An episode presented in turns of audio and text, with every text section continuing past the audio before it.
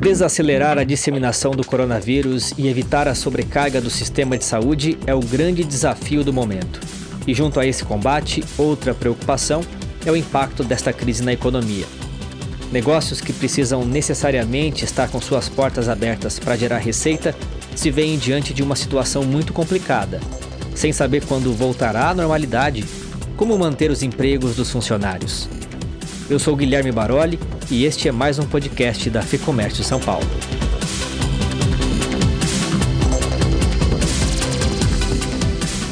Para falar sobre os aspectos legais desse grande desafio, eu converso por telefone com o assessor jurídico da federação, Delano Coimbra.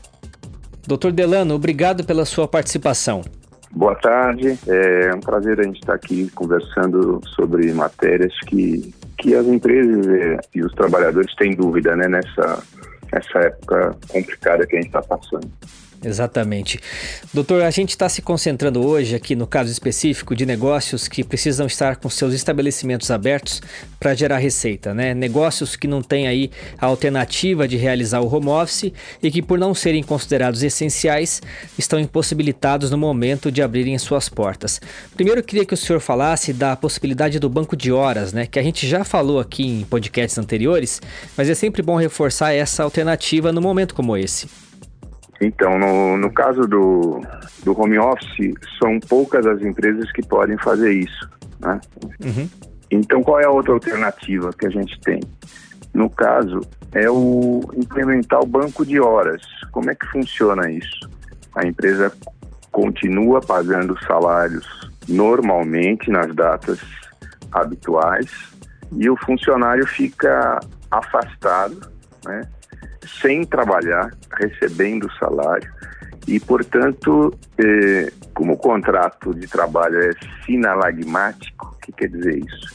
Trabalhou, recebe. Não trabalhou, não recebe. Ele não vai estar trabalhando e vai estar recebendo. Então, ele vai ficar devendo essas horas para a empresa. Eh, de alguma forma, ele vai ter que compensar isso no futuro, a hora que acabar esse período de emergência pública em, em saúde.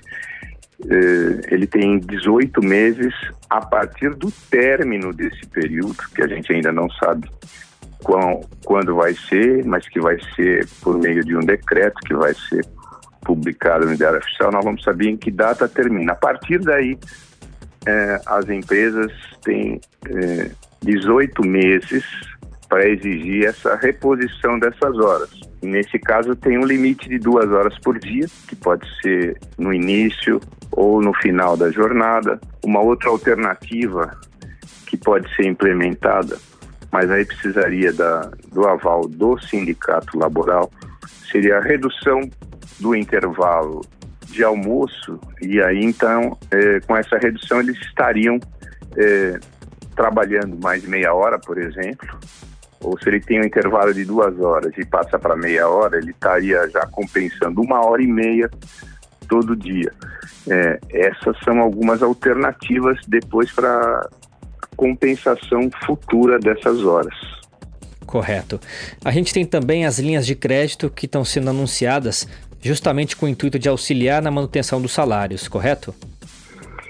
Sim, elas foram anunciadas e vão ser viabilizadas aí pelo BNDES e depois pelos, uh, principalmente pelos bancos oficiais, né? Uhum. Agora, doutor, é, se o empresário não tiver escolha e precisar de fato demitir, nesse caso, a gente lembra do artigo 486 da CLT e eu leio ele agora. No caso de paralisação temporária ou definitiva do trabalho, motivada por ato de autoridade municipal, estadual ou federal, ou pela promulgação de lei ou resolução que impossibilite a continuação da atividade, prevalecerá o pagamento da indenização que ficará a cargo do governo responsável. Queria que o senhor interpretasse esse texto para a gente, comentando o que, que o empresário precisa ficar atento caso venha a invocar esse artigo em sua defesa. É, muitas empresas não funcionando por determinação oficial, seja da prefeitura, governo municipal, seja através do governo estadual ou através de um decreto federal, se ela não tiver condições de manter os funcionários, como a gente falou agora há pouco, em regime de banco de horas, é, sem ter o faturamento correspondente para poder pagar a folha de pagamento, ela pode recorrer à rescisão é, desses funcionários. Eu acredito que nesse caso a rescisão será por motivo de é, força maior ou no caso do 486 que você mencionou, é, fato do príncipe ou fatos príncipes, né, que é uma, uma determinação que ela não pode evitar, é uma proibição de funcionar. Nesse caso, ela pode invocar isso, fazer a rescisão dos funcionários e quem vai pagar a indenização, seja verbas rescisórias, seja a multa do fundo de garantia, é o governo que está impedindo ela de funcionar. É o que diz esse dispositivo. É, o que, que vai acontecer? Vamos então ver uma hipótese. Tá, eu vou mandar os meus funcionários embora. tenho uma loja, tenho 12 funcionários, eu não tenho condição mais de mantê-los, se eu vou ficar aqui dois, três meses fechado. É, eu os demito e entro com a solicitação junto ao governo que decretou a proibição de abertura para que ele pague as indenizações, informo quais são os valores. Ele se negando a fazer isso, a empresa deve informar aos funcionários eh, que eles vão ter que aguardar, porque a, a, a questão deverá ser resolvida judicialmente. Então, ou por reclamação trabalhista desses funcionários demitidos, ou por própria iniciativa da empresa, a, que é o, é o ideal, é o que eu recomendo, ela ingressar uh, judicialmente pleiteando ao magistrado que seja reconhecida essa situação e seja condenado a autoridade governamental, seja de que nível for, a fazer o pagamento dessas indenizações. O que, que ela vai precisar comprovar? Ela vai precisar comprovar que realmente ela não tinha mais como continuar com esses funcionários e vai ter que demonstrar isso documentalmente, não é só argumentando, né? Só a argumentação do advogado na petição não é suficiente. Ela tem que estar embasada na sua contabilidade, o histórico do seu faturamento antes e depois da pandemia, durante a pandemia, perdão, para mostrar que ela não tinha outra alternativa a não ser tomar essa medida de dispensa dos funcionários. A FEComércio São Paulo, doutor, tem feito sugestões ao poder público né, para tentar amenizar um pouco os desdobramentos dessa crise. O senhor poderia comentar algumas? Sim, é, uma delas é na linha daquela lei do programa de proteção ao emprego do governo Dilma e que depois também foi adotado pelo governo Temer, com o nome de Programa Seguro Emprego, né, através do qual é, elas podem fazer a redução da jornada e do salário em até 50%. É o que previa essa lei que já não está mais em vigor. Né? Ela vigor, vigorou num período lá é, de crise econômica, que é o que a gente está agora é, vislumbrando neste momento. Né? Uhum. É, então ela, ela previa a situação de dificuldade, ela pode celebrar um acordo, aí precisa do sindicato, e poder, nesse caso, ela pode reduzir o salário e reduzir proporcionalmente a jornada em até 50%. Qual que é a sugestão? É, reeditar essa lei, é claro, com algumas adaptações para o momento atual e aquela parte reduzida do salário o governo bancaria uma parte dessa diferença, como estava previsto nessas leis que eu mencionei.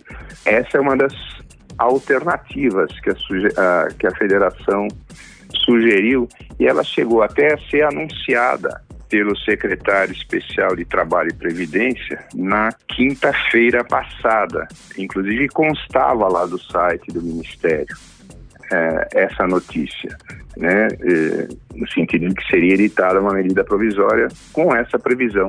Mas, estranhamente, não se falou mais nisso, uh, inclusive a notícia já não consta mais lá do site da Secretaria de Trabalho do Ministério da Economia. É, essa eu diria que é uma das principais sugestões, né? Uhum. É, que foram feitas, a, além de outras. Nós temos, por exemplo, como é que eu poderia dizer? A gente tem a suspensão por seis meses dos pagamentos de parcelamentos de dívidas que estejam em curso, dilação do pagamento de contribuição previdenciária e, e quaisquer tributos federais que incidam sobre a atividade empresarial né, durante os próximos seis meses, tá?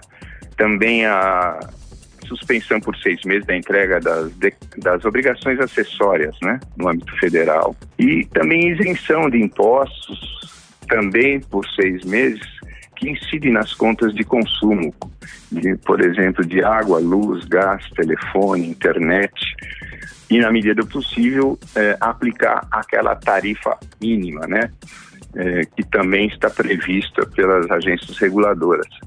E um, a principal, que eu acredito, foi a criação de uma linha de crédito especial, exclusivamente para micro e pequenas empresas do setor de comércio e serviços, especificamente com a finalidade de pagamento de salários. Porque aí, com isso, você protege o emprego, evita as demissões.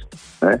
Uhum. E é claro, de que forma? Com condições diferenciadas, com juros zero, carência de seis meses para iniciar o pagamento desse empréstimo especial e 24 meses para quitar. É, esse período para quitar os, a folha de pagamento dos funcionários. Né? Principalmente, é claro, para essas empresas que estão proibidas oficialmente de, de funcionar. Ok.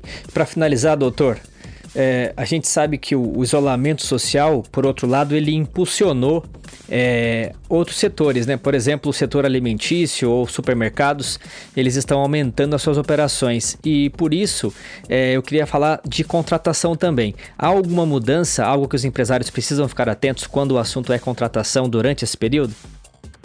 Olha, sim, sim. Uh, o exame admissional, o exame médico, que normalmente é exigido pela legislação, ele não precisa ser feito agora. Ele pode ser feito até 60 dias após o encerramento do estado de calamidade pública. Tá? Então, terminou o estado de calamidade pública, que vai ser é, constar de um decreto. A partir daí, ele pode ser feito eh, no prazo de 60 dias, esse exame médico admissional. Tá? É, essa é uma das medidas, né?